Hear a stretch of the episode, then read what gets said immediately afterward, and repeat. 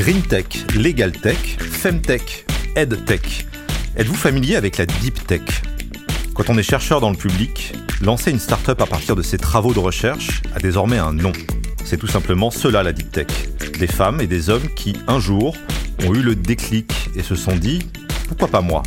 Elodie Chabrol, qui elle-même était chercheuse, est allée à leur rencontre. voici leurs histoires. Le déclic, un podcast signé The Meta News, le journal des chercheurs. Pauline Evenot est une ancienne chercheuse qui, après une école d'ingénieur à Marseille, une thèse à Paris à l'IRCAM et un postdoc à Montréal à McGill, a monté sa start-up qui crée des becs de saxophone personnalisés. Sa start-up, c'est SIOS, pour Shape Your Own Sound. Et elle va nous raconter aujourd'hui son aventure. Bonjour Pauline, je suis ravie de t'avoir au micro aujourd'hui. Comment ça va? Ça va bien, merci. Alors, j'ai rappelé rapidement ton parcours et euh, la question que je me pose, c'est est-ce que l'entrepreneuriat, pour toi, ça a toujours été quelque chose auquel tu pensais Ou c'est venu comme ça à un moment pendant ton parcours? Euh, bah oui, pas du tout en fait. Euh, j'y pensais pas du tout. en fait, moi, je suis issue d'une famille de, de profs et, mon but c'était plutôt de continuer dans la, recherche académique. Donc ça s'est fait vraiment par hasard en fait. à la fin de, de mon postdoc de, de McGill, je devais faire un projet, un autre postdoc au Mexique. Et puis finalement, il a fallu que je rentre à Paris. Je me suis retrouvée à Paris euh, et puis j'avais pas, j'avais pas de boulot quoi. Et je me suis dit tiens, euh, cette idée qui s'était développée dans ma tête à la suite de mon postdoc euh, a commencé à me tourner un peu dans la tête et je me suis dit tiens, est-ce que, est-ce que je me lancerai pas? Et du coup, cette idée, elle est venue au moment de ton postdoc? C'était sur quelque chose sur lequel tu travaillais déjà? Ouais, en fait, le, le, sujet de mon postdoc, c'était vraiment sur les, les becs de saxophone. On faisait des, des simulations acoustiques euh, des becs pour essayer de comprendre le lien entre la géométrie du bec et, euh, le son de l'instrument, ses paramètres de jeu.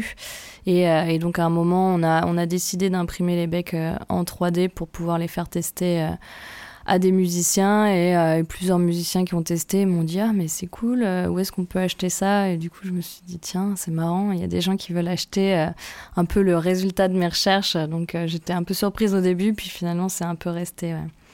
Euh, et, du coup, quel a été le déclic pour te lancer?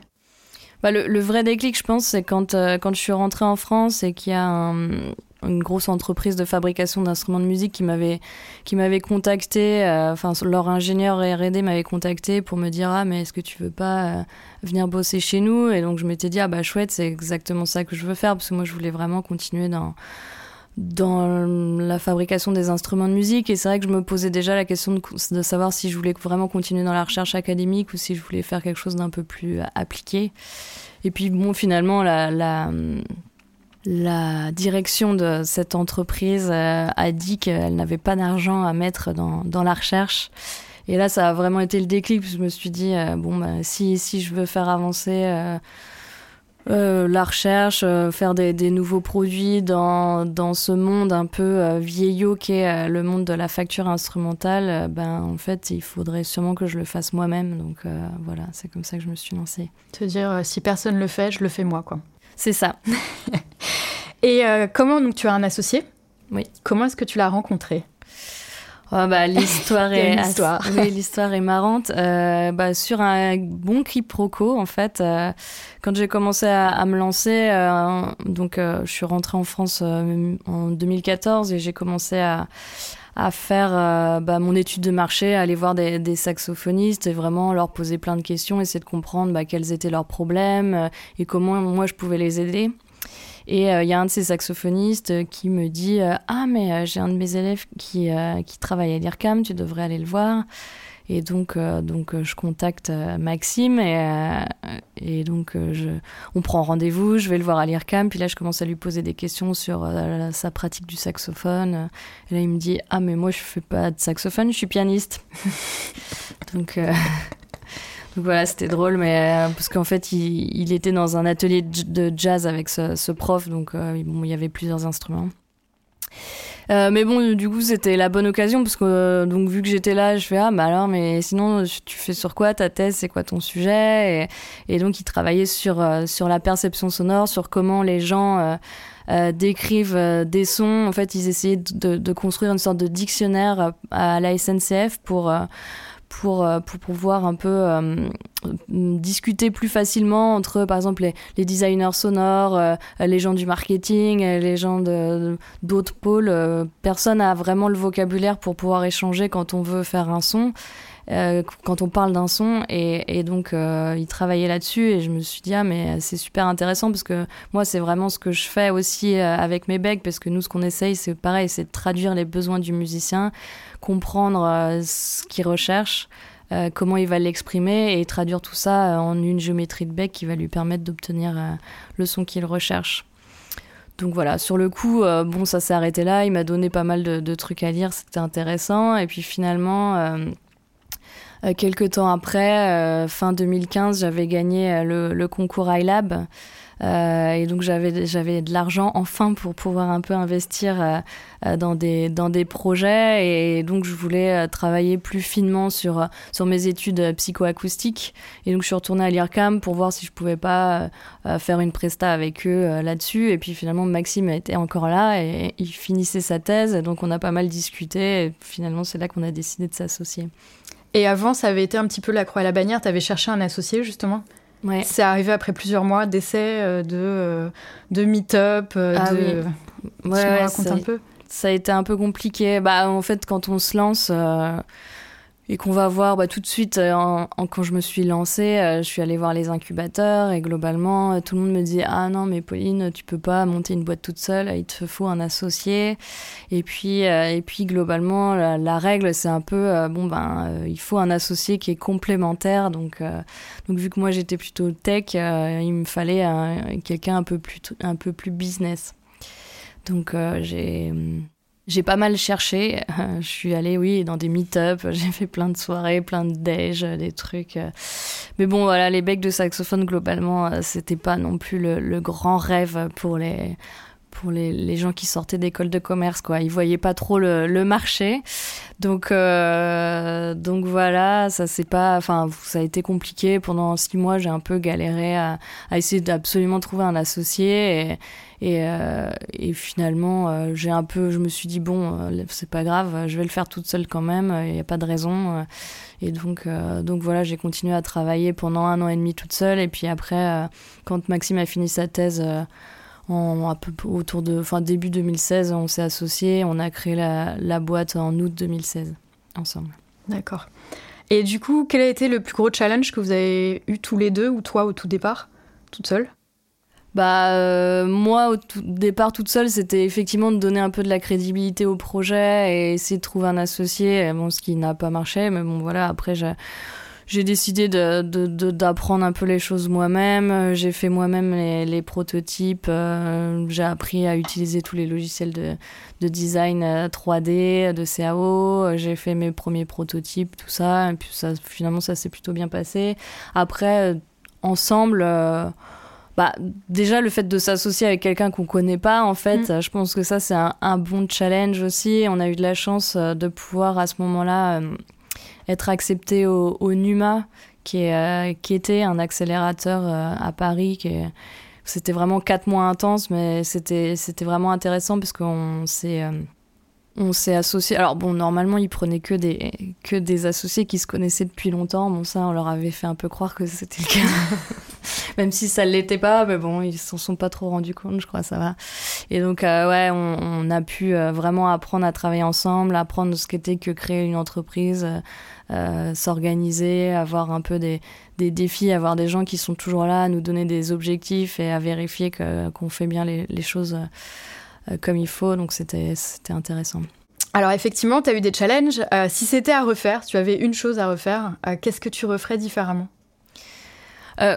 Globalement, je trouve que même si, même si en fait, j'ai l'impression que je débarquais un peu de nulle part parce que moi, je, enfin, je connaissais pas tellement d'entrepreneurs, j'avais pas, j'avais pas vraiment ça dans le sang comme peuvent l'avoir certains. J'avais pas fait une école de commerce. Euh, je trouve que euh, bah, en appliquant la démarche scientifique un peu à la création de l'entreprise, euh, on a réussi à faire quelque chose de, de bien et, et j'ai l'impression qu'on n'a pas fait trop d'erreurs ou enfin de toute façon il y en a toujours mais qu'en tout cas on a utilisé ces erreurs pour rebondir et pour prendre des meilleures décisions. Le seul truc que je changerais vraiment, c'est plus la confiance en, en moi, en, en, nous avec, avec Maxime. disons que comme justement on n'avait pas fait d'école de commerce, on, on, avait un peu ce syndrome de l'imposteur sur, sur tous les sujets un peu commerciaux, marketing. Et pendant, pendant plusieurs mois, voire années, on, on, pensait qu'on était nul en fait. Alors que bon, finalement, on avait quand même déjà monté une boîte, on avait déjà des, des artistes super connus qui jouaient les becs. Mm. Ça marchait plutôt bien, mais on était dans une période un peu, un peu stagnante. Euh, c'est toujours le, problème, hein, je pense, dans les, dans les boîtes. Il y a toujours un moment où ça décolle vite au début, puis après, il y a une période de doute un peu. Euh, et, pendant cette période-là, il aurait juste fallu qu'on ait confiance en nous et qu'on assume un peu euh, notre position de leader et de, de, se dire que, que nos idées en marketing, elles étaient bonnes pour pour juste euh, avancer plus vite et, et, et, pas euh, se remettre en question tout le temps euh, pour, pour des trucs qui, qui en valaient pas forcément la peine. Et donc tu en vis aujourd'hui? Ben oui. on a donc on a créé la boîte en 2016. On a levé des fonds en l'été 2017, donc là on a pu embaucher des gens et se payer des salaires. Et puis depuis, depuis l'été 2019, on est rentable. Ce qui est assez rapide au final. Ouais, c'est assez rapide. Mais il n'y a, pas, a pas vraiment de chiffres, mais c'est vrai que généralement, quand tu lèves des fonds, euh, euh, tu les dépenses, euh, mais tu n'es pas toujours rentable tout de suite. Quoi. Donc, nous, après, on a, on a essayé de chercher à avoir un modèle rentable pour pouvoir s'autofinancer rapidement aussi. Et vous êtes combien là actuellement? Là, on est 11 salariés. Et quels sont les futurs projets, donc soit de, de SIOS, soit, soit de toi, Pauline quels sont-ils? Euh, bah Là, on vient de sortir les, les becs de clarinette euh, depuis janvier. Donc là, on est, à, on est à fond pour, euh, pour essayer de développer, développer ce produit pour le, bah, avoir plus d'artistes, le vendre plus. Et puis, on est déjà en train de travailler sur, sur de la RD, sur de nouveaux produits. mais c'est secret. D'accord, on va pas en parler alors. Est-ce que tu aurais un mot de la fin ou un conseil à donner? Euh, aux gens qui peut-être pensent à se lancer mais qui savent pas encore ou qui sont pas très sûrs. Bah, Si on parle aux, docteurs ou aux chercheurs en général, euh, je pense que mon conseil c'est vraiment de de se dire que, que d'être chercheur, c'est en fait une bonne qualification pour monter une boîte parce que euh, je trouve qu'il y a beaucoup de parallèles entre, euh, entre créer une entreprise et, et, et la recherche en général. Euh, on, bah, on passe beaucoup de temps dans la recherche à chercher de l'argent, ce qu'on fait aussi dans une entreprise. Il y a toute, j'en parlais un peu tout à l'heure, il y a toute cette démarche scientifique est qui est, assez intéressante. Euh, euh, enfin, nous, en tout cas, c'est comme ça qu'on a développé euh, SEO. C'est vraiment à chaque fois en, posant beaucoup de questions, en, faisant un peu, voilà, on, a une hypothèse comme dans la recherche, on fait des tests pour voir si, elle est validée ou pas, et puis, et puis on continue.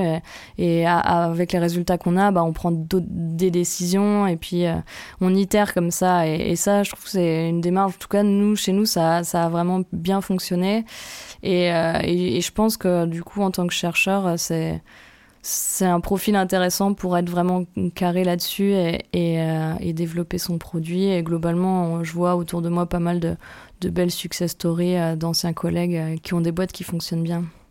Euh, et puis il faut savoir que la France, euh, voilà, même si des fois on peut être un peu critique, hein, euh, c'est quand même un, un pays super intéressant pour entreprendre quand on fait de la recherche, parce que bah, il y a quand même beaucoup d'aides qui sont qui sont apportées, que ce soit le crédit d'impôt recherche ou ou des concours de la BPI. Nous, par exemple, on a pu bah, développer nos, nos, becs de clarinette grâce au concours d'innovation numérique qu'on a gagné il y a deux ans. Donc, c'est des choses qui sont intéressantes.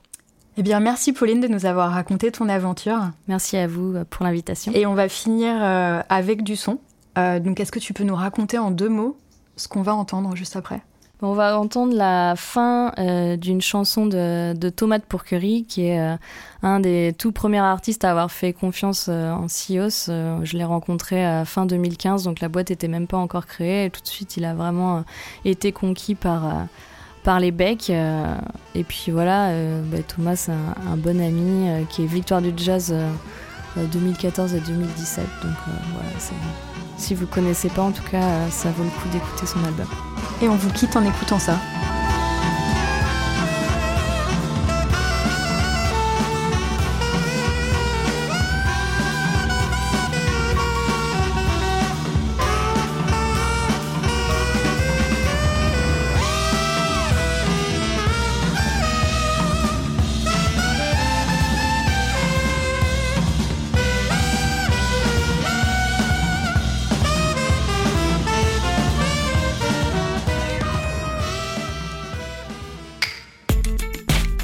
Ce podcast a été réalisé par The Meta News en partenariat avec BPI France dans les studios de Chez Jean Productions. À très bientôt pour un nouvel épisode. Si vous nous aimez, notez-nous sur votre plateforme d'écoute préférée.